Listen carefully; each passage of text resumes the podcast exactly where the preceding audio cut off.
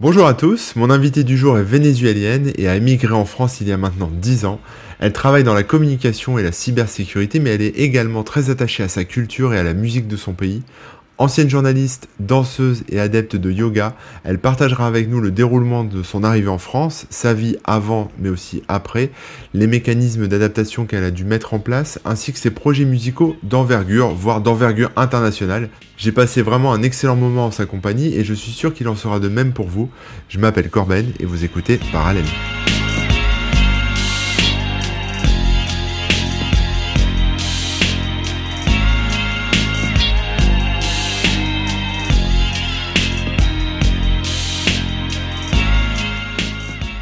Bonjour Darina. Bonjour Corben, comment ça va? Bah écoute, ça va bien et toi? Ça va très bien, euh, tranquille, euh, le travail de la maison, ça va. Bon bah c'est bien. Alors avant de commencer, avant de rentrer vraiment, euh, avant que tu te présentes, etc., et que tu expliques aux gens qui nous écoutent qui tu es et ce que tu fais de beau dans la vie, est-ce que tu pourrais me donner ta météo intérieure? Je pense que tu es familière du concept puisque tu as écouté les émissions précédentes. Tout à fait, j'ai écouté quelques épisodes de parallèle et euh, on va dire que la météo euh, euh, c'est ensoleillé. Je suis un peu comme dans mon pays, c'est toujours un peu le soleil. Quelques nuages par-ci par-là, mais en général c'est ensoleillé, beaucoup de soleil. Bon bah c'est cool, c'est cool. Alors est-ce que tu pourrais te présenter? Oui, en fait je, je m'appelle Darina Santamaria. Euh, je suis vénézuélienne euh, de la ville de Caracas. Euh, je suis arrivée en France il y a dix ans et aujourd'hui j'exerce le métier de la communication. Je suis chargée de communication de la société Athena Global Service, donc qui distribue les, les antivirus EZ, qui est une société slovaque. Et euh, aujourd'hui, je, j'habite en France, donc j'exerce mon métier dans la communication et je fais aussi euh, euh, d'autres choses à côté, dans la musique. j'aime beaucoup, je prends des cours de, de musique avec un instrument vénézuélien qui s'appelle le cuatro. je danse, je fais du yoga. fais plein de trucs. Oui, oui, beaucoup. Bah, alors justement, est-ce que tu pourrais nous parler un peu, bah, je sais pas, de, de ta vie avant la France, puis après de ton arrivée en France et après de ta vie maintenant, euh, comment ça s'est passé? Tout à fait. En fait, euh, bon, moi, comme j'ai dit, je, je suis née au Venezuela et euh, pour faire le lien avec la France, en fait, j'ai j'ai vécu en France quand j'étais petite, en fait. La première fois que j'avais vécu en France, c'était quand j'avais deux ans et demi et euh, cela s'est produit parce que mon père, il est militaire, euh, aujourd'hui à la retraite. Et euh, à l'époque, il y avait des programmes d'échange entre les officiers vénézuéliens et les officiers français, en fait.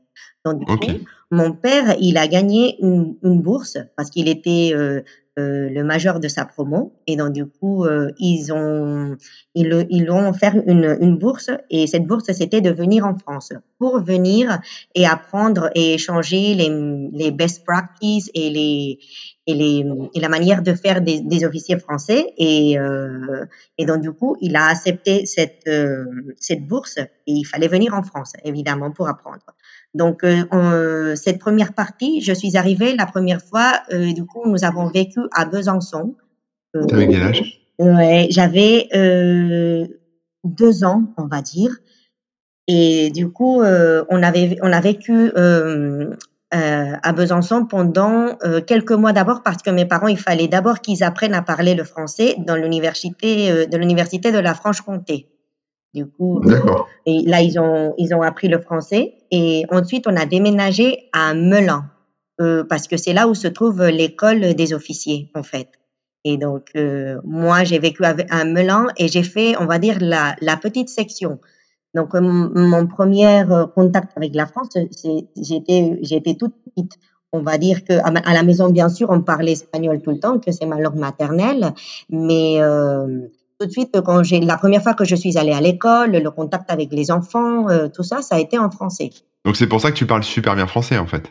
Euh, oui, on va dire que, que c'est ça, parce que c'est vrai que aujourd'hui, bon, quand, quand, je suis arrivée il y a dix ans après, enfin, on va dire la troisième partie du voyage, euh, les gens ils me demandaient à chaque fois, mais comment tu fais pour parler aussi bien, aussi peu de temps et tout, et je dis, moi je suis vraiment pas la meilleure personne pour pour ce pour se comparer par rapport à ça parce que je l'avais appris quand j'étais toute petite.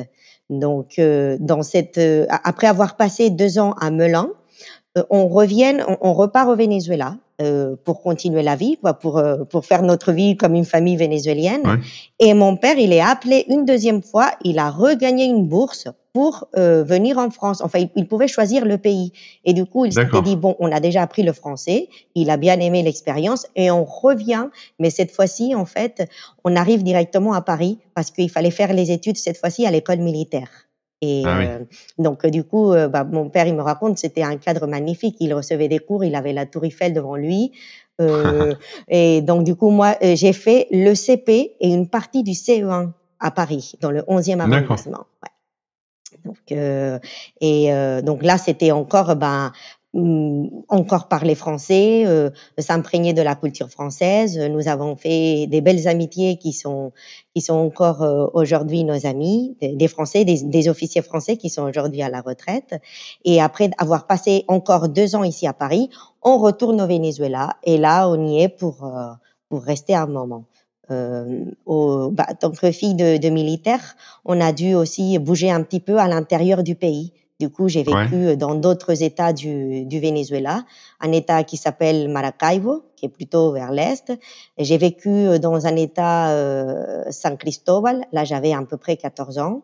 Euh, mais, mais notre résidence, on va dire principale, c'était mm, à Caracas, la capitale. D'accord. Donc du coup, j'ai, on, a, bah, j'ai fait toute ma vie comme ça. Après, quand il quand c'était le moment d'y aller euh, à l'université, bah moi, euh, j'avais aucune doute euh, de ce que je voulais étudier. C'était le journalisme, la communication, parce que j'aime beaucoup parler, communiquer. C'était, c'était venu d'où ça? Ben, je pense que mon père, il est, par son métier, peut-être j'ai j'ai beaucoup, j'ai, je l'ai beaucoup vu communiquer avec les autres de manière euh, effective, on va dire. Et les, et les médias aussi, j'ai été attirée beaucoup par tout ce qui était euh, euh, la danse, le chant, un, un, peu artiste. Donc, j'avais pas peur.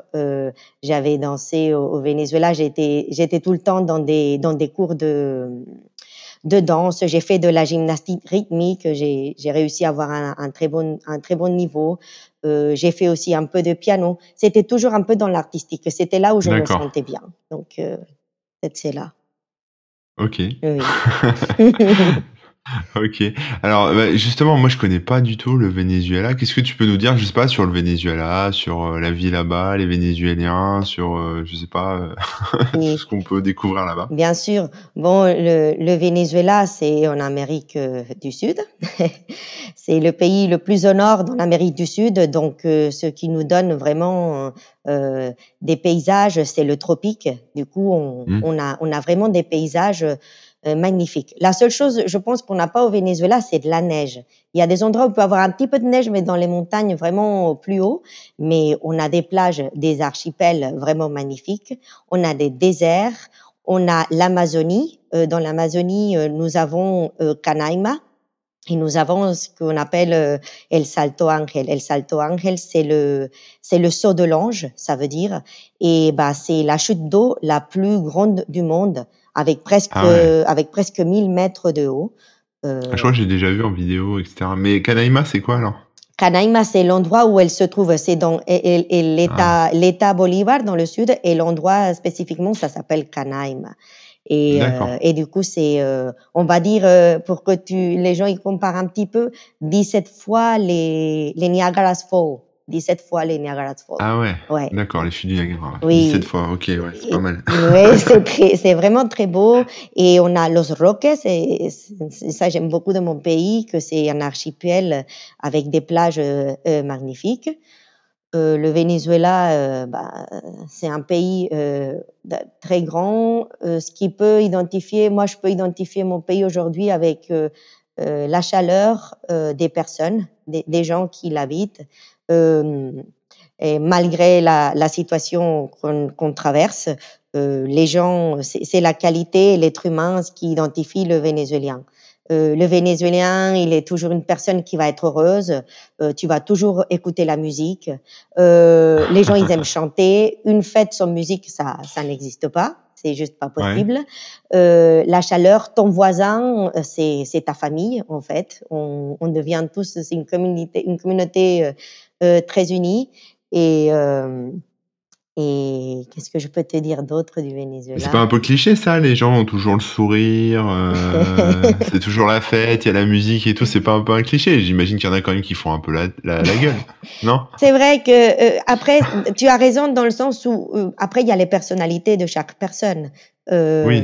euh, Il y a des gens qui sont plus souriants que d'autres, mais euh, en général, oui, et euh, essayer de de sortir le mieux. Et aujourd'hui, avec la situation qu'on traverse, euh, ben c'est vrai que ça a enlevé un peu le sourire des, des Vénézuéliens et parce qu'il y en a beaucoup qui sont partis du pays. Et donc, du Ouais. coup, le, le pays, il, euh, par exemple, Caracas, moi j'y étais l'année dernière. Euh, je suis allée visiter ma famille et pour baptiser un, un, un filleul. Euh, la ville Caracas, elle est vide, quoi. Enfin, euh, Ah ouais, avant c'était les embouteillages euh, euh, et aujourd'hui elle est ville. Donc c'est vrai qu'il y a un petit goût amer qui, Ouais. qui malheureusement imprègne le pays, mais malgré ça, le- il y a toujours des entrepreneurs qui restent, des, des gens qui, qui veulent travailler pour le pays et heureusement et qui restent. Ouais, bah oui, puis c'est quand même un pays magnifique, Oui, je, euh, c'est vrai. Donc la musique est partout, quoi. Oui, Enfin, la en tout cas, oui.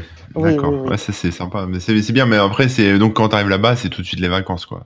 oui, et, et la météo aide beaucoup parce que on va dire que euh, Caracas, on va dire qu'on a une température toute l'année à peu près de 23 degrés. Donc euh, euh, ça c'est pas mal. On a des, des périodes de pluie. On a le mois de mai, un petit peu le mois de mai de juin, tu as des saisons un petit peu de pluie. Et, et au mois de décembre, ça peut descendre un petit peu, allez, 15 degrés, 16 degrés. Et, euh, et tu vois tout le monde qui sort les bottes, euh, les, les, les Les écharpes, anoraks. les, les bonnets et tout, alors que ouais, ouais, ils sont pas habitués, les gens. Toi, tu t'as dû t'habituer maintenant, mais. oui, mais je le, ça franchement, c'est une des choses les plus dures, quoi. Le froid, Ah ça, ouais? J'ai du mal avec le froid, vraiment. J'ai, j'ai des discussions ici avec mon mari, avec le chauffage, parce qu'il veut pas trop le mettre, alors que moi, je, euh, ouais, la- le, Ouais, chez, ouais, chez toi, ça doit être 23 degrés minimum, sinon t'es pas bien, Je ne suis pas bien, oui. Et je, et, et je vais être tout le temps à l'intérieur. Euh, non, non, indoors activities. So, je préfère, franchement, quand c'est, tu vois qu'il y a le printemps qui arrive et tout ça, euh, c'est comme renaître, quoi. Tu, mais c'est ce qui te permet de, aujourd'hui, en Venezuela, j'appréciais pas trop le fait d'avoir, euh, euh, cette température tout le temps et il faut vivre, euh, euh, par exemple, dans un pays où on a les quatre saisons pour apprécier ça, en fait. Mhm. ouais, c'est vrai, ouais. Et alors, bah, justement, comment t'as vécu le confinement avec, euh, avec le Covid-19, là? C'était plutôt à la maison tranquille ou ça t'a pesé? Comment c'était? C'est un mélange des, des beaucoup de choses, en fait.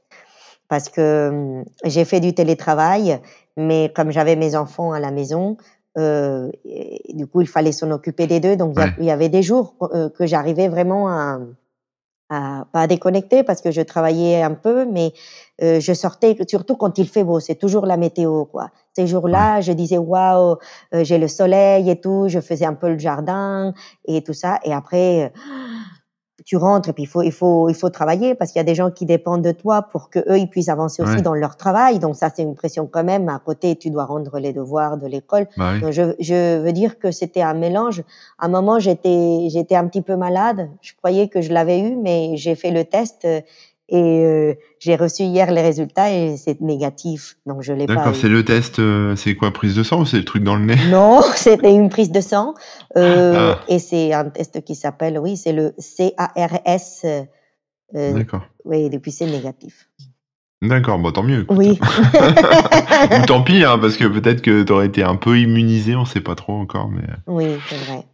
Et alors, du coup, t'as fait donc des études de journaliste, c'est Oui, ça, au Venezuela, et alors après, donc t'as commencé une carrière, en fait, de journaliste, là-bas. exactement. Au Venezuela, j'ai fait l'université mm, mm, en journalisme audiovisuel, mais Mhm. sauf que à peine, à peine fini mes, mes études, la première opportunité professionnelle qui s'est présentée, c'était euh, c'était dans une entreprise. Donc tout de suite, je, je me suis penchée dans, dans le journalisme corporatif. Euh, tout ce Ah qui oui. est relations publiques, euh, la communication interne, externe, euh, relations institutionnelles. Et euh, donc c'est là où et du coup c'est marrant parce que ma première expérience professionnelle au Venezuela c'était dans le groupe Casino qui est une entreprise française au Ouais. Venezuela. Et euh, c'était super parce qu'ils cherchaient euh, justement quelqu'un qui parlait français et, euh, et c'était super parce que je recevais les, les journalistes de la France qui travaillaient pour le groupe Casino et on faisait le tour du Venezuela pour leur montrer les supermarchés, les hypermarchés. Euh, je pratiquais très bien le français, c'était c'était top. Ah bah oui, c'est bien ça. C'est Oui, c'est vraiment cool.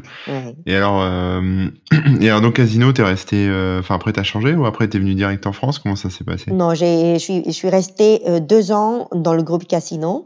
Euh, après, j'ai, hum, j'ai voulu changer. Je voulais avoir l'expérience de travailler dans une agence de com. Pour comme ça, Ah j'étais oui. le côté le client et côté euh, et de l'autre côté. Et donc du coup, j'ai travaillé une année dans une agence de communication. Ensuite, je suis partie une année aux États-Unis, à Orlando, en Floride, pour, euh, Ah ouais. pour, pour perfectionner un petit peu l'anglais parce que c'est très important. Et ensuite, je suis revenue au Venezuela. J'ai travaillé dans une entreprise euh, euh, plutôt dans tout ce qui est. euh, bon, c'était un groupe. C'était un groupe qui avait une assurance. Il y avait une fondation pour tout ce qui est la culture et il y avait une partie de, de bourse, on va dire, quand ça existait au Venezuela. Et, et ça, c'était dans l'année 2010. Et je suis arrivée en France en mars 2010, en fait. D'accord. Mais alors, la com, enfin, ce que tu me disais au début, c'est que tu étais passionné de journalisme et aussi à la fois dans des métiers artistiques. Oui, Enfin, voilà. De... Mais du coup, la com d'entreprise, on s'en éloigne un peu, non? oui. C'était pas un peu bizarre ou je sais pas? En Tu fait, t'y retrouves? Oui, tout à fait, parce que en fait, euh, ce que j'aime bien dans, dans la communication et les relations publiques, c'est que tu es quand même en contact euh, avec les médias. Et, euh, et donc du coup, par exemple, c'est très différent comment comment ça se comment ça se fait les et la communication et les relations publiques au Venezuela à comment ça se passe en France parce Ah bon? que euh, la base c'est la c'est la même euh, le fait de, de communiquer mais au Venezuela euh, euh, déjà je parlais espagnol du coup je me sens 100% à l'aise euh, Oui. et vraiment, on va dire chez moi, euh, quand je parle espagnol. Et donc, du coup, dans, dans l'université, bah, toutes mes, mes amis de l'université, mes collègues, ils sont tous partis dans les différents médias. Et donc, du coup, j'avais, j'avais un bon réseau, en fait. Quand j'avais besoin de trouver une interview radio, télé, bah, j'appelais euh, euh, mes collègues, bah, écoute, j'ai ça, je pourrais le placer où? Tu connais le producteur, le programmateur, euh, euh, tout ça. Donc, euh, moi, T'avais un réseau. oui, exactement. Et du coup, ça, ça c'est, chouette pour pouvoir travailler, en fait. Tu te, Mm. tu, tu sens que, que tu as de le support, que tu as de l'aide. Et, et moi qui aime parler, bah, j'aimais bien aller dans les events. Je me retrouvais avec mes, mes amis, mes collègues. Euh, et puis, quand tu travailles dans la communication, dans l'entreprise, ce que j'aime bien aussi, c'est que tu, tu es en contact directement avec les dirigeants. Et, euh, et ça, ça te tire beaucoup vers le haut, en fait le fait de d'être avec euh, des personnes qui, qui peuvent te transmettre. Et toi tu fais tout le meilleur pour pouvoir placer ça en fait au- auprès des Ouais. journalistes avec euh, avec de la précision quand tu maîtrises bien un sujet. Et ça moi ça me ça me rend heureuse en fait quand je quand j'arrive justement à à connaître bien un sujet et que l'autre personne de l'autre côté, elle, tu captes l'attention, mais et parce que tu as vraiment quelque chose à dire en fait, pas juste du, du blablabla, que ce soit utile. Ouais, mais justement, tu bosses quand même dans une boîte, euh, enfin, tu, en tout cas, tu bosses dans une boîte qui gère la communication, euh, donc des aides, un Oui, antivirus, oui, tout à fait. et enfin des solutions de sécurité même, on peut dire plus plus large. Oui, Euh, c'est de la technique. oui. T'avais, t'es, passionné d'informatique, de technique, de technologie, ou c'est c'est venu comme ça en même temps? Non, en, fait, j'ai pour la cybersécurité, tu as tout à fait raison. C'est technique. Euh, il faut connaître beaucoup de choses et, euh, et je ne suis pas arrivée euh, chez Z comme ça. du jour au lendemain, en fait, je connais une personne qui travaille dans l'entreprise.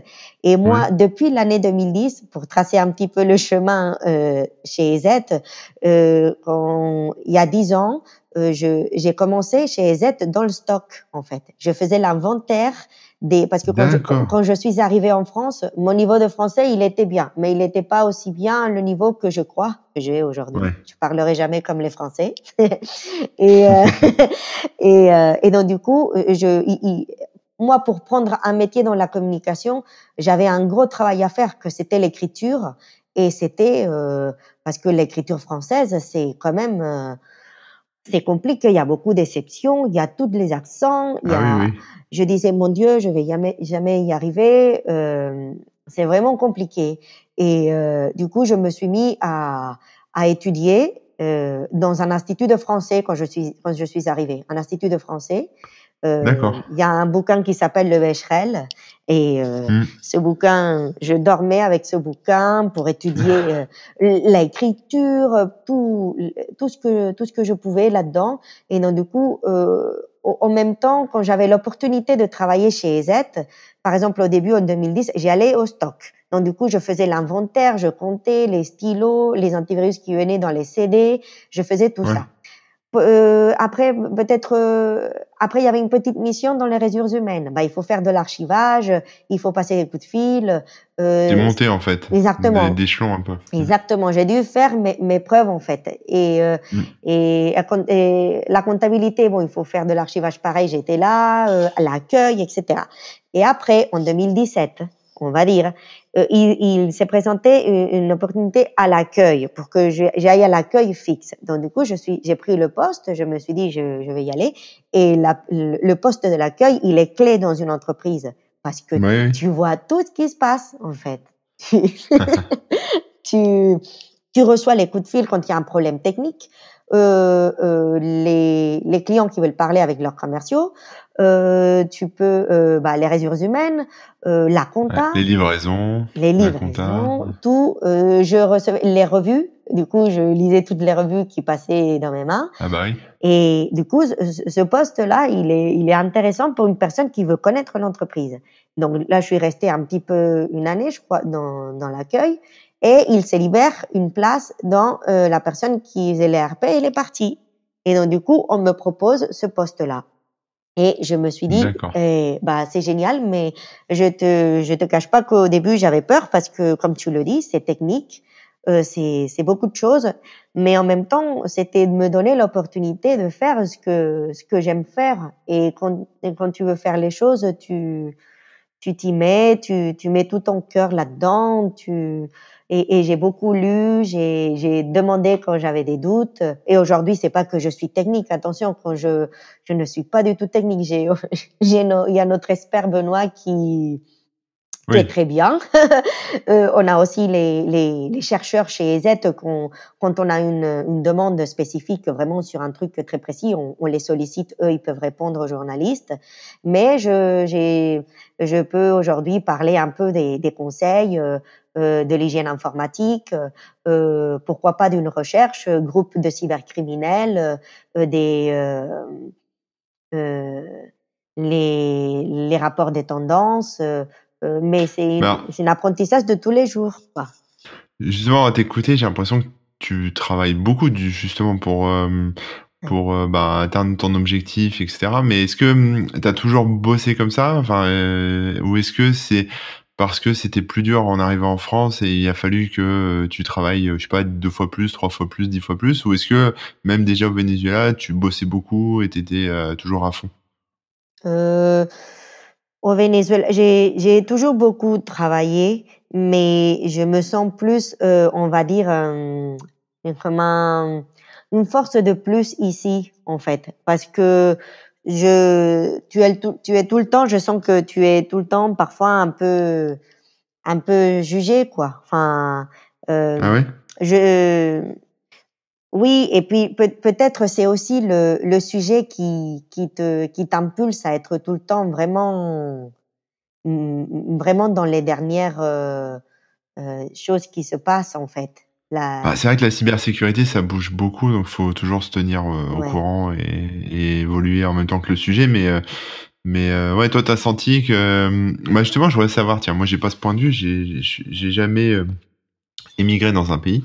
Donc, je sais pas comment ça se passe quand on arrive d'ailleurs et qu'on arrive en France. Ouais. C'était, euh, je sais pas, euh, c'était dur, t'as été bien accueilli, euh, t'as été mal accueilli, comment ça s'est passé Vas-y, on s'en fout entre nous. Hein. Tu peux dire, les Français, franchement, sont racistes. Vas-y. Hein, ouais. en fait, je, en fait, moi, j'avais eu une, une grande avantage, c'est que quand je suis arrivée il y a dix ans, je parlais français. Et ça, c'est le premier step qui doit faire une personne quand tu arrives dans un pays qui n'est pas le tien. Tu dois euh, parler la langue de ce pays. Si tu veux que les portes elles s'ouvrent, si tu veux que qu'il se passe des choses. Donc euh, au début, j'ai c'est surtout la la solitude en fait au début. Et que tu arrives sans rien euh, quand tu ah, quand tu dois y aller. Euh, du coup, je t'entends plus. Tu m'entends plus? Ah ouais, attends. Ah. Ça a coupé. Ça a coupé. Wait a minute. Ah. Pourtant, j'ai pas bougé. Alors, attends, Darina. Darina. Darina. Ouais, euh, je t'entendais plus. Attends, là, ça a l'air bon. Vas-y, parle un peu pour voir. Alors, euh, je suis là. Ouais, ok. Bon, c'est bon. Euh, du coup, tu me parlais. Enfin, faut que tu renchaînes sur. au début, c'était la solitude. Voilà. Oui. Du coup, ben, au début, c'est surtout la solitude, en fait, tu arrives dans un pays où tu connais personne, ou peut-être deux ou trois, qui te, qui te tend la main au début, mais après, il faut que tu te débrouilles. Et euh, du coup, tu dois... Hum, tu, tu, tu penses un peu ce que tu as fait avant, parce que tu portes ton sac à dos de vénézuélienne avec tout ce que tu avais fait, mais du coup, tu te retrouves dans un autre pays et tu dis, bah là, ma chérie, tu vas pas travailler comme journaliste à la média, tu, tu dois travailler pour vivre. Et donc, du coup, c'est, mmh, c'est, c'est, c'est très dur au début. Hein. Je, même encore aujourd'hui, hein, il y, a, y a des gens qui, bon, ça dépend des gens que tu rencontres dans la vie, mais surtout au début, quand, quand, quand t'as rien, quoi, c'est, c'est compliqué. Tu trouves des gens qui, qui gentiment veulent t'aider, comme tu trouves d'autres qui, que c'est le contraire qui, qui voient que tu es un peu dans la galère et qui et qu'ils en ont rien à faire en fait. Si tu fais ta vie, tu te débrouilles.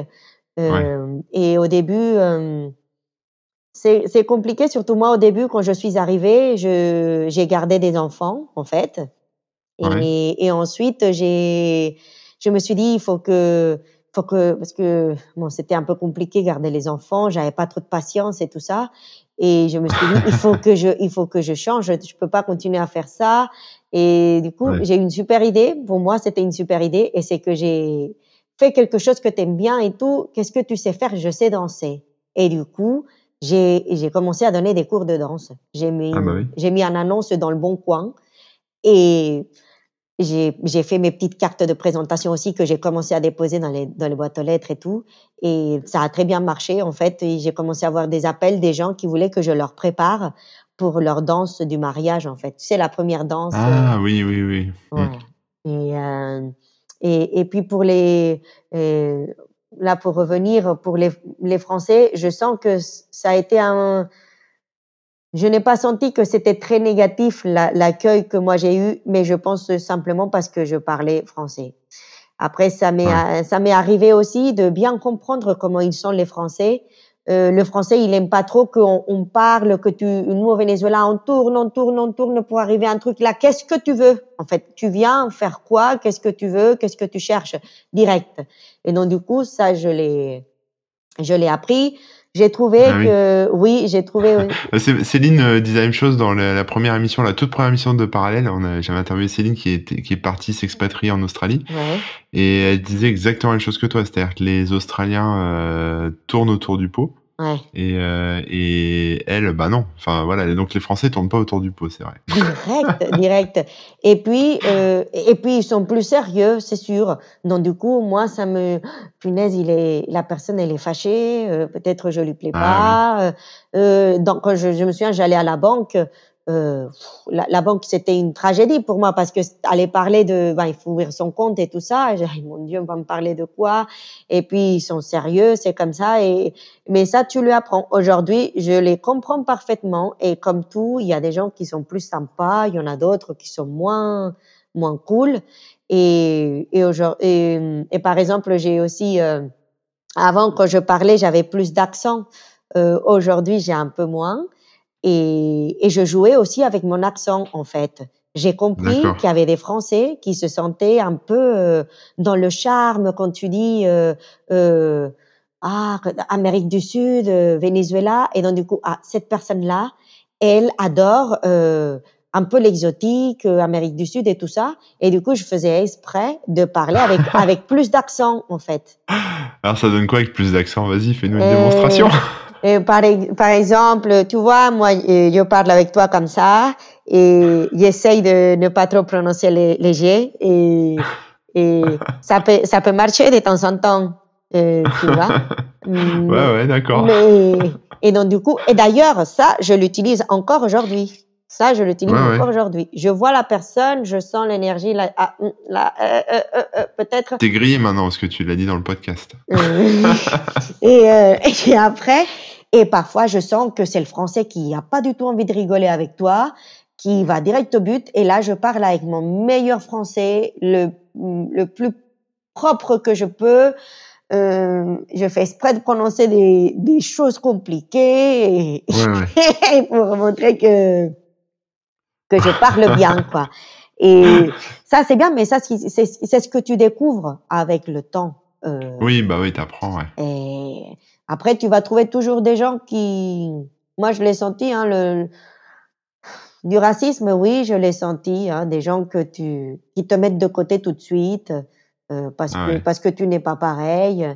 Il y a pas si longtemps que ça, je l'ai senti euh, avec une, une avec une sortie que j'ai dû faire et puis euh, ouais. la personne elle me parlait mais je sentais tout de suite que elle euh, qu'elle qu'elle s'en foutait complètement de ce que j'avais à dire. Elle m'avait posé une question. Et moi je me suis mis à répondre et après je me suis fait la réflexion. Je dit t'aurais dû jamais répondre. Tu la laisses parler toute seule en fait et euh, et, et c'est ça. Et mais il faut savoir dire les choses.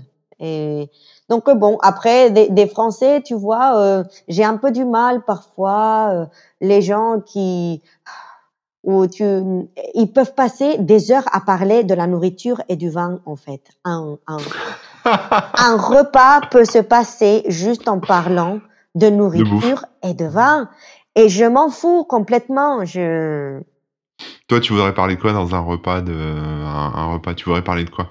Ah, moi, euh, j'aime trop parler et de l'actualité, de l'actualité de euh, que je prenne par exemple l'instrument que je joue, le quattro vénézuélien, et que je me mette à jouer et à chanter et que les gens Ouais. partagent. Par, à- parlons de culture, parlons de de bien-être, euh, parlons de, de choses qui qui t'apportent plus. quoi. Qu'est-ce que Oui. c'est parler du vin Mais le vin, c'est un truc de fou. Le vin, enfin, c'est c'est pa- passer des heures, des heures, je te jure. Et non, moi, ça, j'ai un peu du mal, quoi. Toujours le parler de la nourriture et du vin. Ça, c'est. Ouais, ouais, moi je me ferais un peu chier aussi parce que j'y connais rien en vin. Mais euh, je comprends, je comprends. ouais. Et du coup, ça, c'est. Mais il, il faut s'habituer aussi parce que bon, il faut que je sois présente dans les repas et il faut, il faut participer. Et puis moi, je suis un peu compliquée avec la nourriture et maintenant que je suis euh, euh, pas végétarienne complètement, mais que je mange pas de viande, ni poulet, ni rien de ça. Donc, euh, et en plus pour pour le vin, pardon, juste pour, pour te dire, le vin, je me suis fait des tests allergiques il y a il y a deux trois jours. Et puis Ah, j'ai une intolérance limite allergie avec le sulfite qui est dans le ah vin. oui, Ouais, donc d'accord, euh, ouais. Ouais, donc faut éviter, ouais. ouais. Et alors, euh, du coup, j'ai perdu le fil de ce que je veux dire, mais oui, justement, donc tu me dis que t'es presque végétarienne, enfin quasiment. oui. Et euh, pourquoi? euh, Comment ça s'est passé? C'était quoi la démarche? Ça m'intéresse, j'ai pas eu de, de gens qui dans l'émission qui sont végétariens, donc. Ouais, en fait, je j'ai hum, c'était c'est depuis depuis décembre dernier en fait, c'est là où où j'ai eu le déclic. Je pense que c'est euh, j'aime beaucoup les, les animaux. Au Venezuela, euh, j'avais toujours eu deux chiens. Là, il y en a qu'une. Et tu vas rigoler, euh, son prénom, c'est Créteil. Ouais. Pourquoi? Ma, chienne, ma chienne vénézuélienne s'appelle Créteil. Mais pourquoi? Parce que euh, quand elle est née, j'habitais à Créteil à ce Ah. moment-là. Et, et du coup, je lui ai dit, bah, elle va s'appeler Créteil. Et elle s'appelle Créteil. Et elle est vénézuélienne, bah, elle est au Venezuela. So, j'ai, toujours a- adoré euh, euh, les animaux, je les aime toujours. Et, et du coup, j'ai commencé à, à, à beaucoup, euh, avoir beaucoup de sensibilité, euh, euh, surtout maintenant qu'on a accès à toute l'information qu'on veut avec Bah oui, les réseaux sociaux, avec les, Les images. les images, oui. Ça m'a, les abattoirs, euh, quand, quand je vois tous les animaux euh, qui sont tués en France, euh, et, et on n'a pas vraiment besoin de la viande autant, peut-être la manger un petit peu, mais pas autant. Et, et du coup, j'ai j'ai commencé à sentir pl- plus cette euh, envie d'être plus nature, euh, de euh, de m'approcher plus aux gens qui ont aider plus les gens qui ont besoin. Tu vois, c'est comme un, un réveil de conscience en fait Ouais, ouais. tout, Mm. tout humblement. Attends, euh, quand on dit la conscience, il y a des gens qui sont vraiment très élevés, tout ça. Et je me suis dit, bah, je, je vais le faire pour les animaux, pour qu'ils ne souffrent pas, pour, pour me sentir que je fais quelque chose. Je fais tellement peu que si ça, ça peut aider. Et donc, je, je me suis quitté la viande comme ça d'un jour à l'autre. Et Ah ouais, d'un jour à l'autre. ouais. d'un jour à l'autre, comme ça. La seule chose que je garde aujourd'hui, c'est le poisson. Je ne suis pas encore prête pour le poisson. Ouais. Oui. Ouais, bah après. euh, Mais il y a de plus en plus de gens, tu dis, euh, ouais, tu dis, voilà, c'est pour, pour moi, ce que je fais, ça aide les animaux, mais en fait, comme euh, il y a de plus en plus de gens qui font comme toi, euh, au bout d'un moment, la quantité de personnes euh, fait que ça va, ça va avoir un impact sur, sur l'industrie de la viande, quoi. Oui, bah en tout cas, je, c'est plutôt bien. Oui, qu'il y ait, des changements, que et puis et donc euh, lié à ça, j'ai euh, bah j'essaye de manger tout ce qui est or- organique, biologique, euh, Mm. tout, tout ce genre de choses magnifiques qu'on peut profiter en France parce que euh, dans d'autres pays il faut acheter ce qu'il y a et ici on a la grande chance d'avoir accès à tout ça, donc c'est très bien. Ouais, c'est vrai. Et t'as un petit potager chez toi dans ton jardin ou pas? Je je je vais commencer bientôt. Je- Ah, c'est bien. oui, je commence c'est un peu tard maintenant. Oui, je veux commencer bientôt. Euh, je me suis dit que ça serait bien. Euh, J'avais quelques petites plantes de, de la menthe comme ça, mais pas pas que je les ai cultivées moi. Et, et là, je voudrais me renseigner, acheter parce que ça, il faut être quand même sérieux, quoi. C'est pas juste le faire et après laisser tout mourir. Il faut que j'achète des livres et que je me renseigne bien pour bien le faire, en fait. D'accord, Oui. ok. Ouais. Toi, tu toi, tu fais du potager, j'ai Ah moi je fais un peu ouais ouais mais du coup c'est on, pourra en discuter si tu veux. Moi je fais un peu de permaculture mais en fait l'idée c'était ça c'était de dire euh, j'ai pas le temps de m'en occuper parce que j'ai trop de trucs à faire Oui, donc euh, faut que je trouve un moyen pour faire pousser des légumes sans trop me m'embêter tu vois à penser à arroser à aller couper des trucs etc donc moi en fait euh, j'ai fait un peu bah, de permaculture donc euh, l'idée c'est assez simple en fait tu tu creuses un peu le sol tu mets des branches tu mets du fumier enfin t'enrichis en fait ton sol euh, tu remets ta terre par-dessus. Ça, je te simplifie vraiment le truc. hein. Après, je t'invite à regarder les livres. Mais... Oui, Et, euh, et surtout, tu couvres ton sol avec du paillis, tu sais, d'accord. des, des feuilles, etc. Et après, bah, après, tu plantes tes graines. Enfin, alors moi, je l'ai fait germer aussi dans mon bureau. Donc, j'ai un peu de... J'ai des petites lumières, etc., exprès pour faire pousser. Et puis, quand ça a poussé, je les, je les trans, euh, transplante dans, le- dans le jardin. Ah. Et après, bah, après, je me prends pas la tête. Hein. On est quand même dans un pays où on peut manger. Enfin, euh, voilà, si s'il y a rien qui pousse, je vais pas mourir de faim, donc c'est pas dramatique. Ouais. Euh, donc j'arrose un petit peu quand il y a besoin, mais sinon je laisse pousser. Et puis des fois j'ai des bonnes surprises. Il y a des trucs qui poussent, il y a des trucs qui poussent pas. Enfin voilà, je, je laisse faire la nature en fait. Alors je me suis renseigné hein, quand même sur les associations de plantes, les, enfin tu vois les, les choses qui poussent bien ensemble, les choses qu'il faut pas mettre ensemble euh, etc., etc. Mais bon, là, cette année, je me suis éclaté. hein. J'ai, élargi le potager euh, assez massivement et euh, du coup, c'est cool. J'ai pu planter plus de choses. Ah, C'est chouette, Mais, oui, je vois avec ouais. tes histories, c'est super. Et, les tomates, c'est super facile, par exemple. ouais, Les tomates, tu les fais pousser dans des petits pots chez toi, puis après tu les replantes. Ça pousse. Les tomates, c'est le truc le plus simple à planter. Ah ouais, bah, euh, on va commencer ça, avec les tomates alors. Ouais, tomates, c'est facile. C'est chouette. Non, oui, c'est c'est c'est un projet. Et puis, je te cache pas que avec tout ce qui s'est passé avec le confinement, un jour, je me suis dit, mais attends, si j'espère jamais qu'on est dans une vraie euh, urgence mondiale, je sais pas. Bah, il faut. Enfin, je me suis dit, il faut acheter pour avoir chez soi quelque chose pour purifier de l'eau, pour Ouais, euh, pour euh, avoir à manger, donc euh, faire ton propre jardin, avoir une radio analogique. Tu sais que mm, euh, pour capter des ondes et écouter une radio sans, qui sans qui est l'électricité, avoir ouais. comme un, un kit de survie et ça, T'es devenu survivaliste en fait. et, et oui, et, et, et, et du coup, je, je me suis dit pourquoi pas faire un potager, puis bien, j'ai un jardin, il faut profiter. Bah oui, oui, oui. Ouais, ouais. Puis ça fait moins de pelouse à tondre. C'est bien aussi. Hum, C'est aussi, c'est vrai, t'as raison. Claire. Ouais. D'accord, ouais. Donc ouais, en fait, en fait, ouais, je dis, je dis t'es survivaliste, mais en fait, euh, mais t'es pas la première à me dire ça, donc je me, donc c'est vrai que c'est vrai que l'histoire du, du Covid 19 et puis euh, et puis bah tout ce qui s'ensuit avec le confinement, etc. je pense que ça a fait réfléchir pas mal de monde sur euh, comment est-ce qu'on fait si là demain euh, tout se casse la gueule et que les magasins sont fermés, qu'il y a plus d'approvisionnement en bouffe. Ouais. Euh, qu'est-ce qu'on mange et euh, ou alors si l'eau est contaminée par le, le coronavirus, etc. euh, Ouais, bah, exactement. sont C'est ouais, exact. J'ai eu des réflexions comme ça. Et puis, et, et puis avoir les graines peut-être chez toi, même si tu vas pas tout planter, tu gardes des graines. Et euh, par exemple, moi, j'ai la Marne pas loin. Bah, s'il faut aller récupérer de l'eau de la Marne, bah, que tu saches comment la purifier. Euh, euh, ouais, survie, quoi. Avoir le, le, le minimum pour survivre. Et c'est, ouais, ouais. et tu vas pas acheter, tu vas pas les, acheter les graines quand tout le monde va y aller, quand ça sera l'urgence.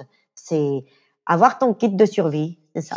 Ouais, ouais, mais c'est bien, c'est une bonne démarche. De toute façon, c'est, euh, enfin, il faut avoir un truc minimum, quoi. Et moi, je moi, ça fait longtemps que je fais ça, donc euh, je comprends parfaitement. Et puis, euh, Ouais. euh, mais du coup, moi, ça m'a bien servi en fait au début, parce que même si on pouvait encore aller dans les magasins, faire des courses, ou même si on pouvait encore faire plein de choses, Oui. euh, le fait, enfin, il y avait plein de gens qui avaient pas de masque, enfin, c'était un peu compliqué.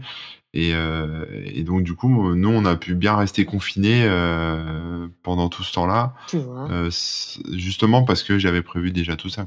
Moi, c'est top. C'est top. C'est bien de de de de- d'être euh, de prévoir, d'anticiper. Mhm. Ouais, ouais, bah c'est, euh, ouais, c'est. Mais bon, après, c'est pareil en informatique, hein, faut faire tes sauvegardes. Enfin, tu vois, c'est le même, c'est le même délire en fait, c'est le même truc. Tu t'anticipes, euh, voilà, t'anticipes la, pas forcément la catastrophe, mais tu dis voilà, si j'ai un disque dur qui lâche, faut que je fasse mes sauvegardes avant. Bah là, c'est pareil. Si j'ai, si par exemple ton chauffage lâche complètement, je dis même, je parle même pas de coupure d'électricité, hein, je te dis juste ton chauffage lâche complètement en plein hiver. Et euh, bah imagine c'est le Covid 19 et tous les réparateurs de chauffage euh, sont confinés ou Oui. tout le monde est coincé, etc. Il faut que tu attendes une semaine ou deux sans Ah, chauffage. Euh, comment tu fais pour te chauffer et chauffer tes enfants surtout? Enfin, tu vois, c'est le truc. euh, exactement. tu vois, Non, oui, trucs comme ça, on n'y pense pas, mais euh, voilà, c'est c'est pas forcément des catastrophes thermonucléaires avec euh, Oui. où les gens euh, vont se battre dans la rue, etc. Mais c'est juste des petits trucs où on se dit, euh, voilà, demain il y a plus d'eau au robinet. Ouais. Bon bah, et puis les magasins sont fermés. euh, comment tu fais pour avoir de l'eau Oui, tu dois oui, à, à penser à, ce que tu as besoin pour vivre comme ça et et Mm. si tu peux pas régler toi, bah comment faire et pouvoir résoudre à voir. Ouais, ouais. Et le concombre que tu fais pousser dans ton jardin, il est tellement meilleur que celui que t'achètes au C'est supermarché. clair, c'est sûr.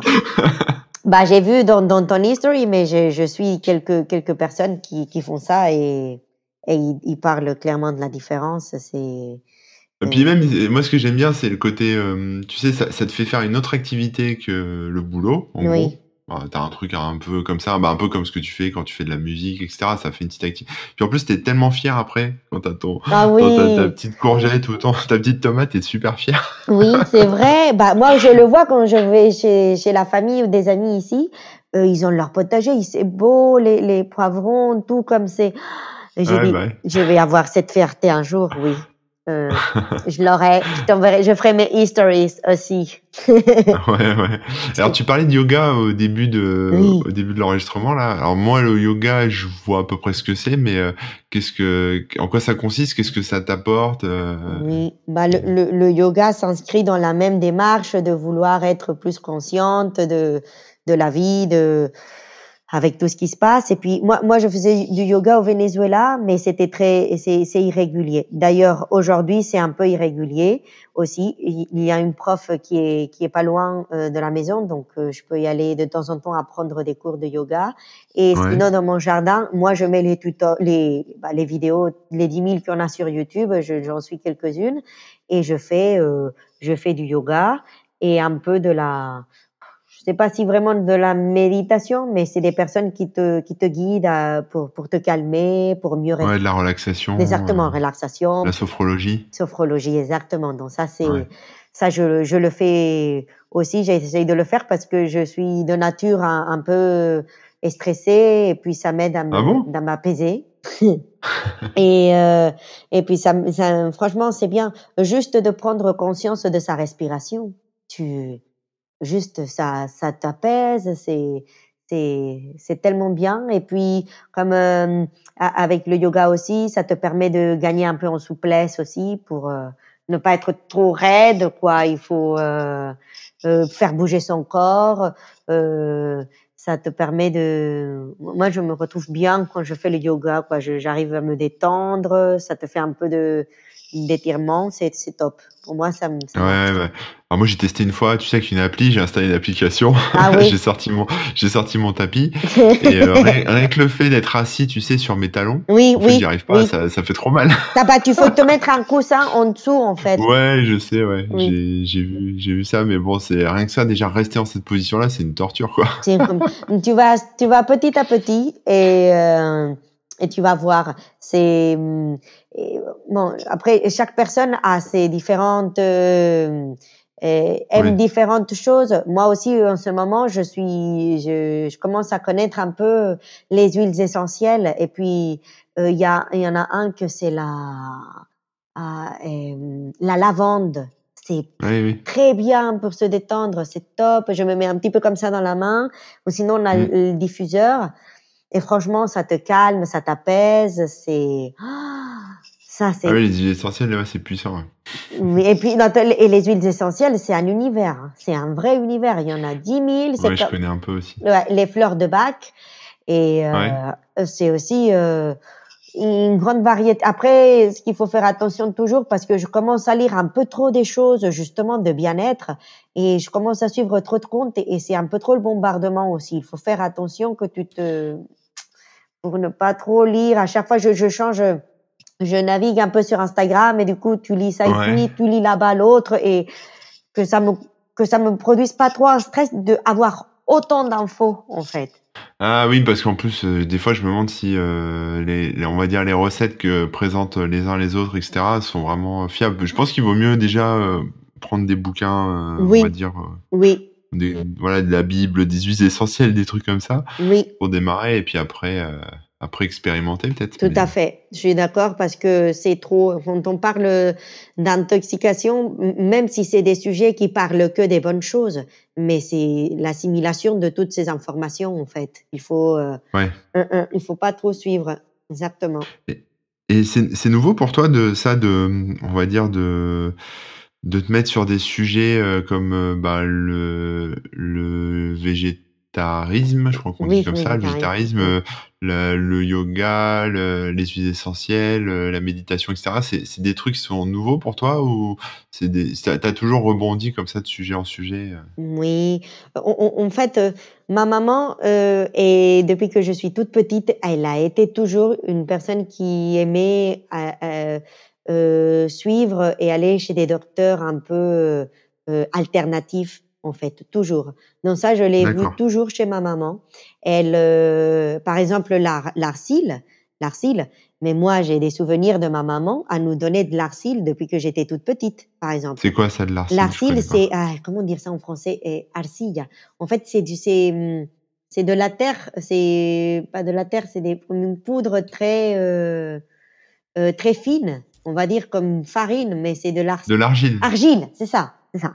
D'accord. Et c'est ça, pardon, argile, argile. J'ai fait un Google Translate, j'ai tapé Arcia dans Google et il m'a sorti euh, langue détectée espagnole il m'a traduit en français. C'est ça. Donc, ok. La arcilla. Et puis, euh, Et donc, du coup, ma maman, par exemple, les fleurs de bac, pareil, la homéopathie. J'ai, j'ai tout, ma maman, elle a été toujours attirée beaucoup par ça. Et, puis, euh, fur et à mesure, en grandissant, j'ai, j'ai, je lisais, euh, je lisais, je, j'aimais beaucoup, euh, je m'intéressais à ces sujets euh, sans trop approfondir. Et mais c'est surtout avec l'âge, en fait, que je, que, que j'ai, que j'ai cherché à plus approfondir sur tous ces sujets. On va dire depuis, depuis cinq ans, depuis six ans. Euh, justement qu'on a plus accès à l'information. Je pense que c'est Ouais, ça ouais, aussi ouais. qui te permet de, de d'éveiller, d'ouvrir les yeux. Comme tu peux les ouvrir dans le mauvais côté, tu peux les ouvrir pour euh, le bon, les bonnes choses. Ouais, ouais, ouais, ouais, ouais. Moi, moi aussi, je fais ça aussi, et du coup, euh, j'ai l'impression, on doit avoir le même âge, alors. Oui. C'est ça, on- c'est la, c'est peut-être la vie, c'est un truc de, ouais, on vieillit, en fait, c'est ça. ouais, ouais, ouais.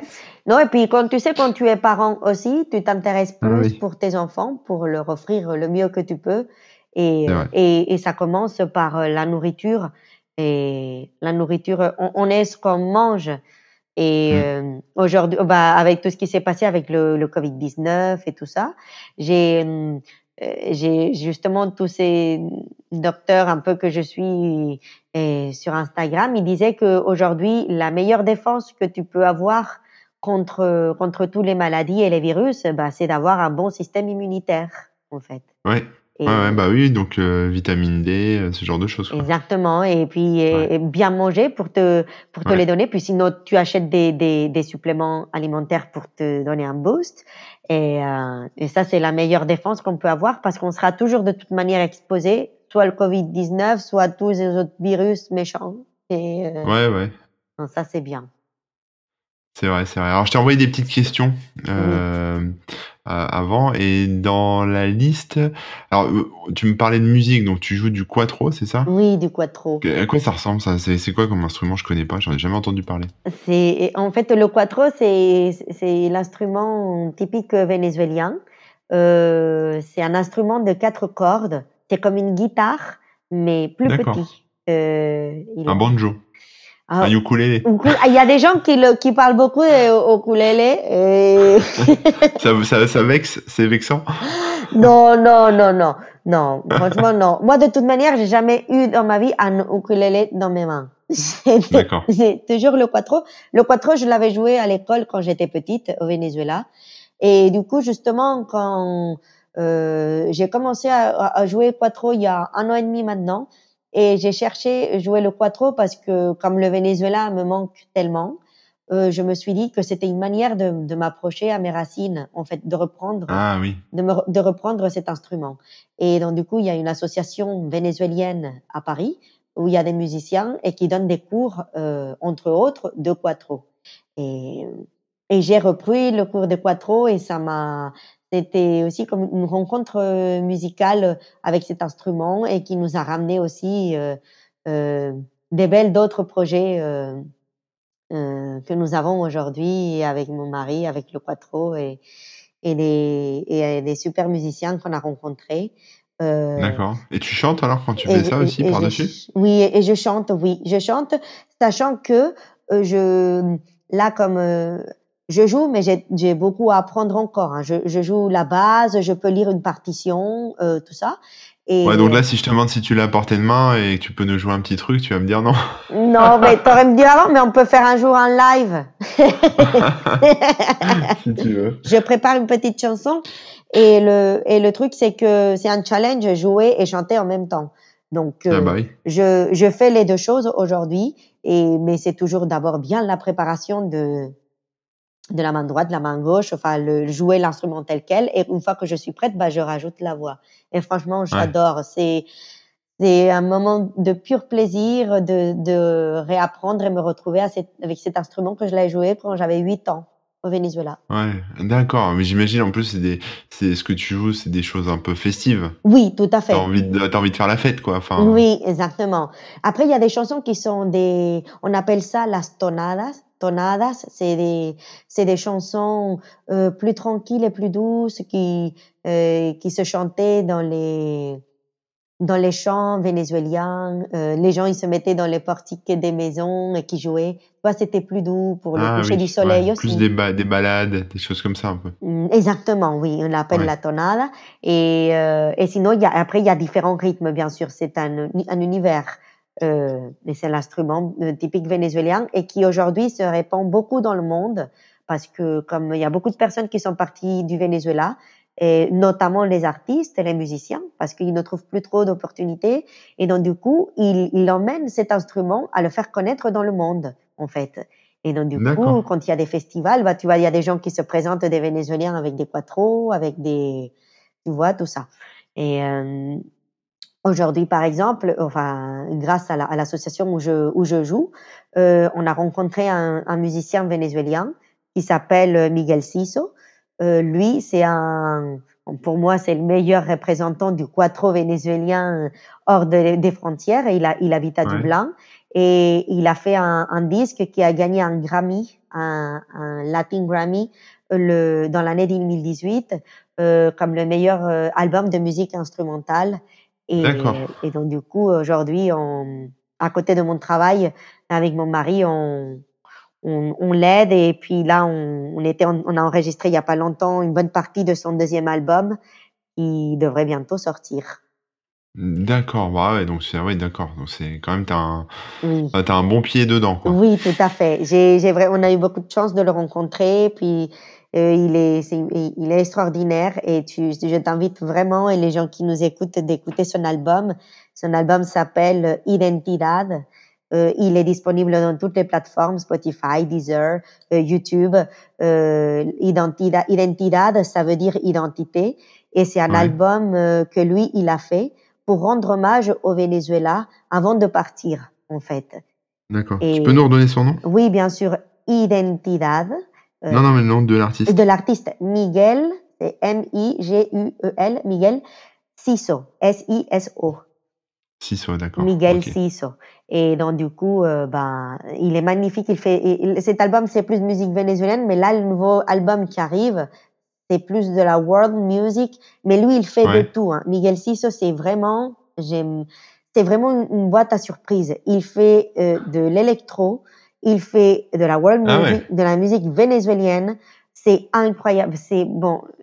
Nous, on a été vraiment euh, avec mon mari euh, surpris. Ça, ça nous a changé vraiment le jour où on l'a rencontré.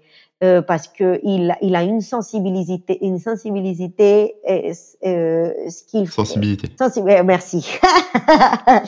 Euh, il a vraiment une euh, une sensibilité incroyable, comme comme il comme il a compris la musique en fait, avec des chansons euh, euh, simples mais avec tout ce qu'il faut pour te donner des émotions tellement fortes. Euh, et donc, du coup, c'est pour ça qu'on on s'était dit, bah, il faut qu'on l'aide, il faut qu'on soit avec lui.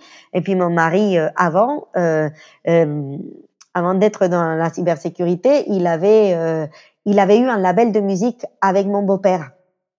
Ah, d'accord. Avec ton beau-père, Avec mon beau-père, ils avaient eu un label de musique qui se trouvait dans le sud de la France qui s'appelait Fertune. Fertune.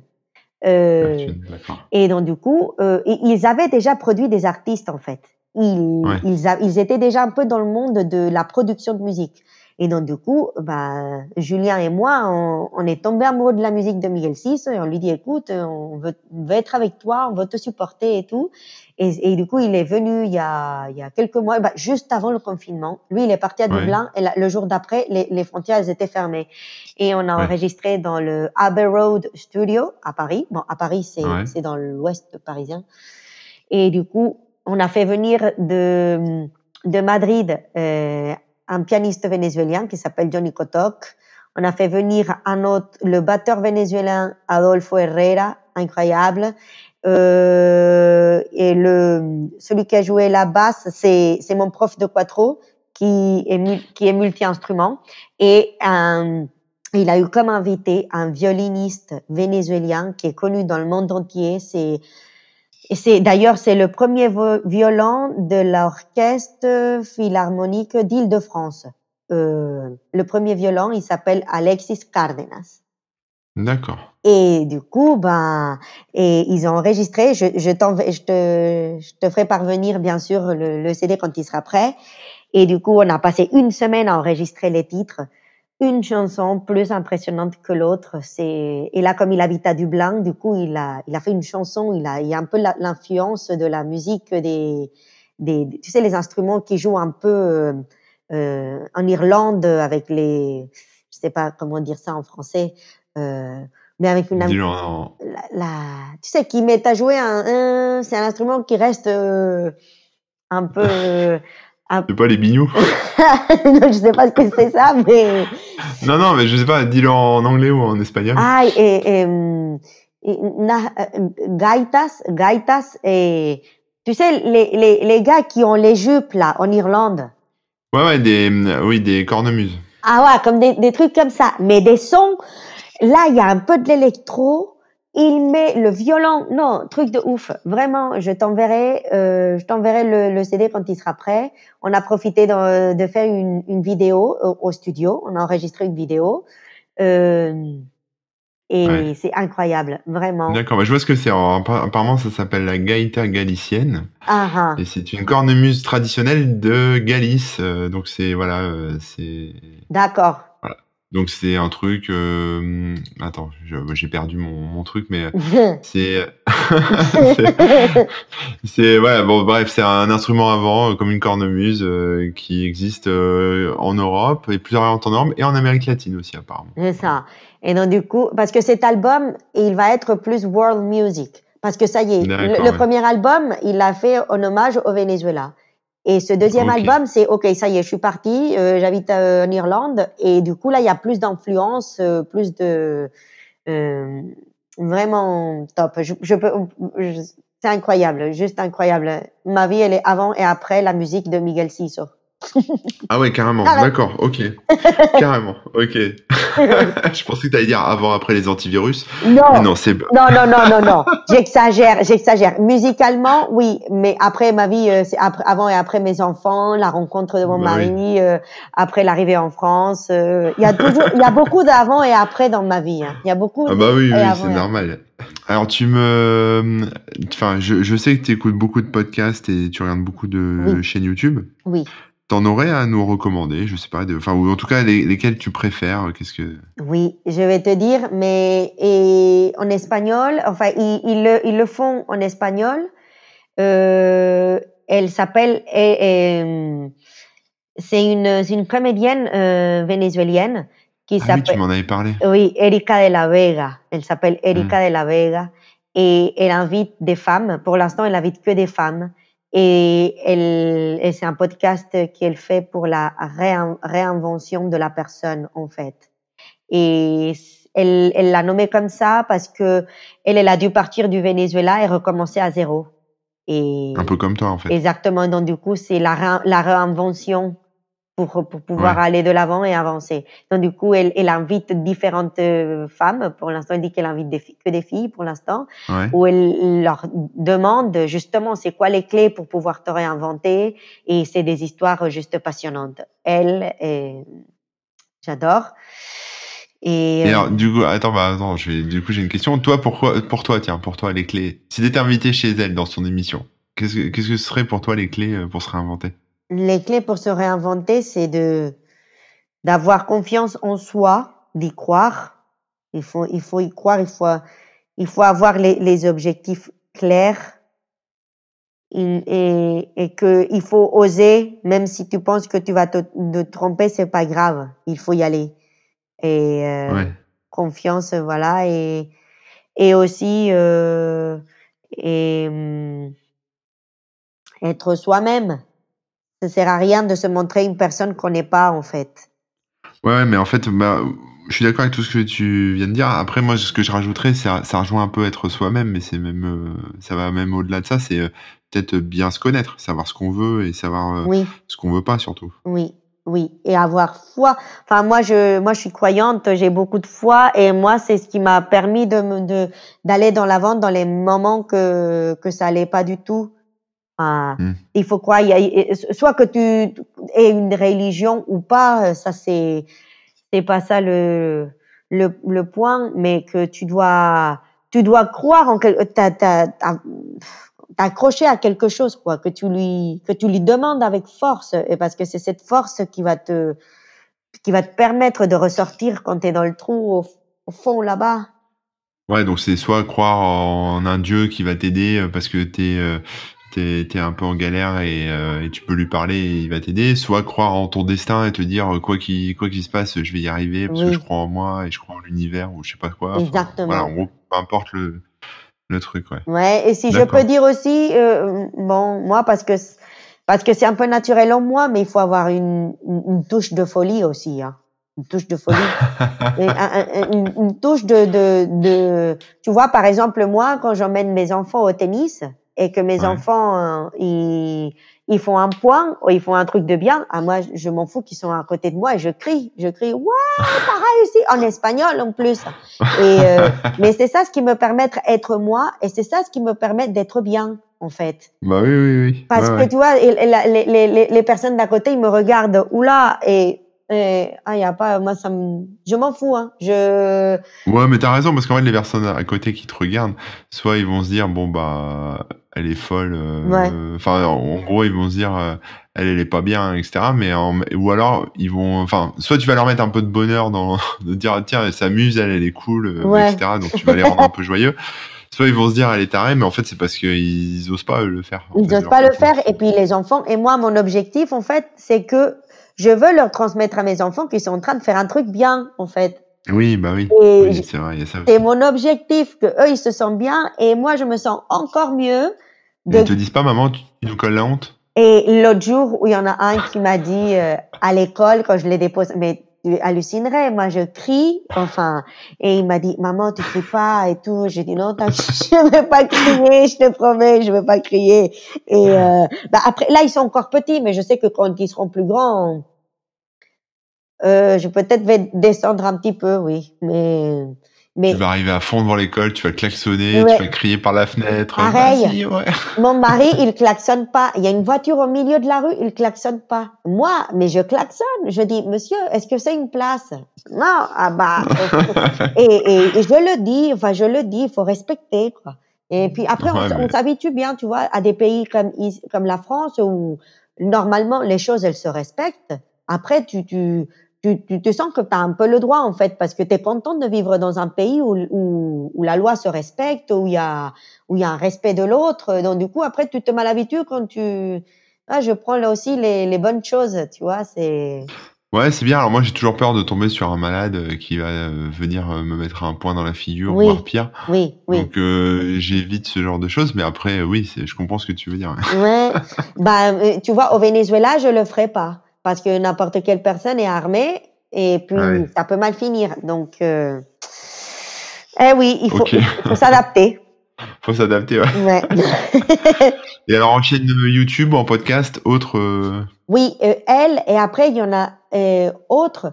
Euh, eux, pour le coup, vous pouvez les voir parce qu'ils mettent les, sous- les sous-titres en anglais et il y en a certains Ah. podcasts qui font en, en espagnol et ça, et ça s'appelle Seminario de Amor.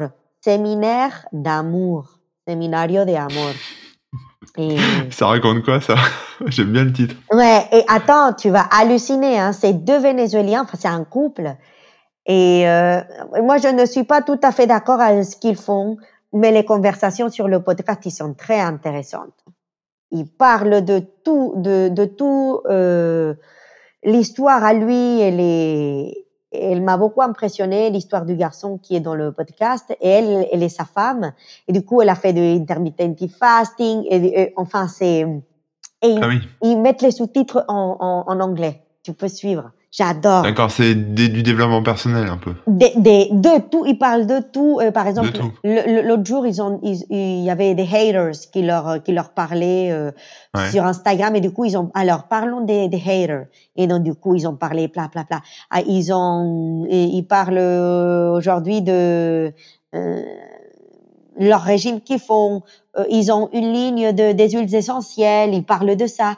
Et, et, le, et leur vrai métier, enfin, le, le métier principal, c'est que lui, il est photographe de, des, des femmes et qui font des photos un peu, euh, des femmes exubérantes, quoi, tu vois. euh, euh, avec des bikinis et des choses comme ça. Euh, D'accord, il fait des photos, mais de quoi de, de, mode ou plutôt de charme? De charme, on va dire. Et, euh, et donc, du coup, mais son message, il est très intéressant parce que c'est un garçon qui, qui a beaucoup souffert parce qu'il euh, n'a pas eu sa maman auprès de lui. Et donc, du coup, il essaye de, de montrer la beauté de la femme, en fait, euh, uh-huh. à travers les photos et il prend des photos à, à tout le monde, hein, euh, toutes les filles, quoi que tu, si tu veux les prendre, euh, je pense avec vêtements, il n'y a pas de problème. Et du coup, il, il essaye de prendre en photo le, le, côté beau de la femme, parce que lui justement, il en a pas eu et sa maman. Et du coup, le, je trouve que c'est très bien ce qu'ils font. Seminario de amor. D'accord, ok. Ouais. bon, écoutez, euh, moi j'ai pas une maman, je me lance dans le porno. non, non, non, Ok, d'accord, ok. Je vois bien, je vois bien l'excuse, tu sais. non, non, non, c'est pas du porno. Franchement, c'est pas du porno. Non, je rigole. Et puis elle, elle est géniale, sa femme. Moi, je suis plus fan, je suis plus fan de sa femme que de lui, quoi. Et... Elle fait quoi, elle? Et elle, en fait, elle est, elle est maquilleuse. D'accord. Ouais. C'est un couple particulier, mais j'adore. D'accord, bah ouais, non, mais en plus c'est marrant s'ils s'embrouillent, s'ils sont pas d'accord sur les trucs, ça doit être rigolo à suivre. Ouais, ouais, ouais, du coup ils font pas mal de, de, de, de history, ils sont live, du coup ils cuisinent, je vois ce qu'ils cuisinent, ils ont deux chiens, j'adore les deux petits chiens, ils parlent des chiens, ils les montrent, celui-là c'est l'extraverti, celui-là c'est le plus euh, timide, c'est top. D'accord. ouais, ouais, ouais, ouais. Et bah c'est grâce à elle un peu que j'ai, je me suis mis un peu à faire aussi de l'intermittent fasting. Ouais, j'ai fait ça aussi, mais c'est pas grâce à elle, mais oui, moi je fais ça Ouais, et c'est franchement, ça marche. Je trouve que ça marche. Ouais, c'est fou. Hein. Et mm. moi, ça fait peut-être deux semaines et je sens déjà que j'ai perdu un kilo et demi, quoi. Ouais, ouais, ça va vite au début. Après, ça, ça ralentit un peu, mais ouais, ça va vite au début. En fait, on mange trop. J'en parlais avec Moula dans l'émission euh, précédente. Et euh, Moula, le magicien, et il fait ça aussi. Et en fait, euh, finalement, on vit très bien avec un repas par jour. Exactement. Et puis tu, tu réduis ton estomac en fait aussi. Et, oui, oui. Et, et c'est bien. Et après, il faut connaître aussi quels sont les aliments qui sont moins bénéfiques pour toi. Ça, c'est. Ah bah c'est sûr que oui, si tu me fais qu'un repas par jour et que tu manges que de la glace au chocolat, ouais. euh, au bout d'un moment tu vas pas être bien. Ouais, le gluten. essayer d'équilibrer un peu mieux ton repas, oui c'est sûr. Ouais, le gluten, tout ça, il faut, il faut. Ah, oui. C'est pas, moi je je l'ai pas encore fait, mais j'aimerais bien le faire. C'est c'est un examen pour les intolérances alimentaires en fait. D'accord. Et ouais. pour voir justement, parfois euh, tu ne le sais pas, hein, tu crois que tu manges un truc qui te fait du bien, mais en fait euh, non. Ouais. C'est pas du tout le cas. Euh, et, et j'aimerais bien le faire. J'attendais qu'il se passe tout ce qui s'est passé pour. Euh... Ouais, c'est vrai que ça peut être intéressant oui. de savoir un peu. Euh. Mais bon, des, si on me dit demain le chocolat c'est pas bon. Euh, ouais, moi non plus, je pourrais pas laisser le chocolat. J'aime trop le chocolat. Et, et aussi, euh, moi, mon gros problème, c'est le riz. En fait, je mange trop de riz. Ah ouais, d'accord. Et, et c'est pas bon du tout pour la santé, hein, en plus. Ah ouais? Ah oui, le riz, c'est déconseillé. Euh, tout ce qui est maïs, euh, céréales. Euh, ah, donc les arépas, t'oublies quoi. Exactement. Et les arépas, tout ça, et je souffre. Moi, si je peux me permettre un truc, c'est le riz. Le reste, je m'en fous, mais il faut que je mange du riz. Ah ouais, c'est marrant. Incroyable. mais c'est demande à n'importe quelle personne qui me connaît. C'est le riz. Ah ouais. D'accord. Et ça devient d'où ça? C'est euh, comme ça ou c'est de ton enfance? Au Venezuela, il y a le riz dans le dans, dans, le plat typique vénézuélien. Il y a le riz. Il existe. Ah oui. Et je ne sais pas. Ma maman, elle me dit, toi, dans notre vie, tu étais asiatique ou quoi Je ne sais pas. Mais mais c'est vrai, c'est fou. Je mange du riz. Ah, ouais, c'est dur à quitter. Hein. Je peux pas le quitter. Je suis désolée, je peux pas. ah ouais, c'est marrant. Moi, j'en mange quasiment pas, quoi. Ça me manque pas. Oh ah non, non. Tu, veux, tu veux me rendre heureuse? À quelqu'un veut me rendre heureuse, bah, il m'offre une petite barquette de riz cantonné. Enfin, tu. Ouais, ouais. D'accord. C'est pas ah normal. Ouais, I know. Comme quoi, c'est simple en fait. Hein. Et c'est pas cher. Voilà, des, des, bijoux, des bijoux de luxe, des chocolats de, de luxe, non, du, riz. du vin, du champagne. Non, en fait, juste, euh, tu vas, tu vas, je te ramène un bol de riz, t'es content. Grave. Il y a pas plus mieux, il y a pas mieux que ça. c'est bon à savoir. C'est clair. Bon, ça fait déjà plus d'une heure qu'on parle, donc euh, oui. avant de clôturer, je vais te poser deux dernières questions. La première, c'est si tu avais un message à transmettre à l'humanité, quel serait ce, ce beau message?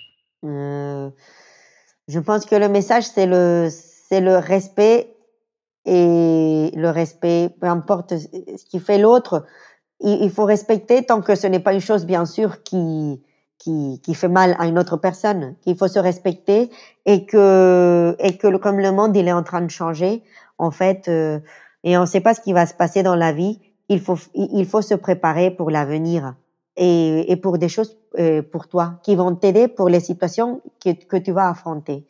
Et du coup, il faut, il faut, il faut se former, euh, étudier quelque chose euh, pour, pour toi, pour survivre et, et, faire le bien aux autres, toujours. Faire le bien aux autres. Ça va revenir à toi. Ouais, ouais, bah, écoute, c'est une bonne, un bon message pour l'humanité. Oui. Moi, j'aime bien. Non, non, mais c'est vrai, je suis, je suis assez d'accord avec toi. Alors après, sur le respect, en fait, euh, moi, je pense que le respect, ça passe, mais peut-être que je me trompe, hein, mais ça passe aussi par essayer. Euh... finalement, en fait, on en revient même. En fait, ce que tu dis sur le respect, ce que tu dis sur euh, se préparer pour l'avenir, etc. En fait, pour moi, ça passe par euh, les connaissances. Donc, c'est-à-dire continuer à apprendre des choses. Oui. Soit apprendre des choses sur euh, comment fonctionnent les autres, sur la culture des autres, sur comment ça marche dans leur tête, comment est-ce que voilà, pour euh, peut-être justement euh, accepter mieux, en fait, se mettre un peu dans la peau des autres pour, pour accepter euh, les choses, donc avoir plus de respect. Oui, tout et à puis, fait. et puis la connaissance aussi, bah, je sais pas, par exemple là, moi j'ai fait du pain, j'ai fait des baguettes cette semaine, j'avais jamais fait de baguettes de ma vie, bon bah maintenant je sais faire des baguettes, ouais. et, et finalement peut-être que ça me servira le jour où il y aura plus de boulangerie sur cette planète, ouais, je sais pas, mais, clair. mais, voilà. Bah oui, justement, faire des, c'est vrai, c'est très bien comme donc ça. s'améliorer en fait. Oui, exactement, s'améliorer. Mm. C'est bien. Beau message. Bon, on va terminer. Euh, Est-ce que tu pourrais euh, nous donner, enfin donner aux gens, alors album musical, je pense que là on a compris. Euh, déjà, voilà, Mi- Miguel à fond, un team Miguel, euh, voilà, on a. Identidad. Identidad, identidad de Miguel Ciso. Exactement. Ouais.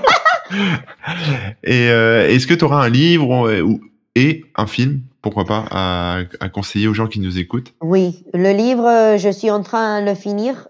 Euh, c'est un livre du journaliste Hugo Clément. Comment j'ai arrêté euh, de manger des animaux. Ah oui, je l'ai commencé, mais je l'ai pas fini encore. D'accord. mais... Celui-là, il est très bien ce livre. D'accord. Et bah, il, il, il, il me renforce déjà ma démarche que j'avais commencée. Ouais, d'accord. Ouais, c'est pas, c'est pas venu de ce livre en fait, ta démarche. Non, non, non, pas du tout. Et, euh, et après le et après le film, euh, j'ai vous allez vous rigoler. Bon, on rigolera, Mais- c'est pas grave. Hein. C'est bien de rigoler. vous allez rigoler, mais mon film préféré de toute l'histoire, c'est Cendrillon.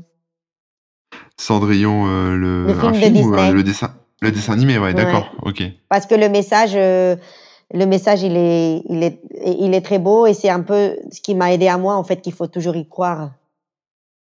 Et elle s'est en sortie parce qu'elle a cru, en fait. Ah, tu, tu ferais pas plaisir aux féministes euh, en parlant de Cendrillon, si tu vois ce que je veux dire. Oui, je sais. Et après, oui, je sais. Mais après, tu peux lui donner plusieurs lectures, bien sûr. Après, Oui, tu, oui. tu peux lui, tu peux dire non, mais elle était bête. euh, moi, j'aurais pris mes valises. euh, j'aurais mis les trois cocottes là hors, de, hors du château. J'aurais pris le château en main. mais euh, je- et, et sinon, après, un autre film, euh, c'est euh, Là, en ce moment, je regarde beaucoup. C'est pas trop des films, hein, c'est plutôt des documents, des, comme des documentaires comme ça sur Netflix. J'ai vu Ouais. récemment Hill. Hill, ouais, Hill. c'est, c'est quoi ça? C'est Hill, c'est. Tu, tu, tu as vu aussi le documentaire The Secret, The Secret, le- la loi d'attraction. Alors, je l'ai, je l'ai pas vu, mais je connais, j'en ai entendu parler, ouais. D'accord. Bah, c'est dans le même style que la loi d'attraction, mais là, c'est focalisé plutôt santé, en fait. La, la force, la, la- euh, comment des personnes avec des maladies très graves ont réussi à se soigner avec, euh, avec du naturel euh, euh, et en suivant des méthodes plutôt holistiques et des choses comme ça. Donc, ouais, mais euh, après, ça rejoint un peu peut-être le, le pouvoir de l'esprit, en fait. Se dire Exactement, que The Secret. en- ouais. Et après, non, pas un autre film comme ça. euh, non, non, j'ai, Cendrillon. Cendrillon devait manger beaucoup de riz aussi, vu qu'elle était souvent punie. C'est vrai, c'était tout ce qu'elle mangeait. T'as raison. Euh, ça vient peut-être de ça, en fait. C'est vrai. Bah, c'est toi qui m'as donné la dernière euh, raison pour l'aimer. Merci. C'est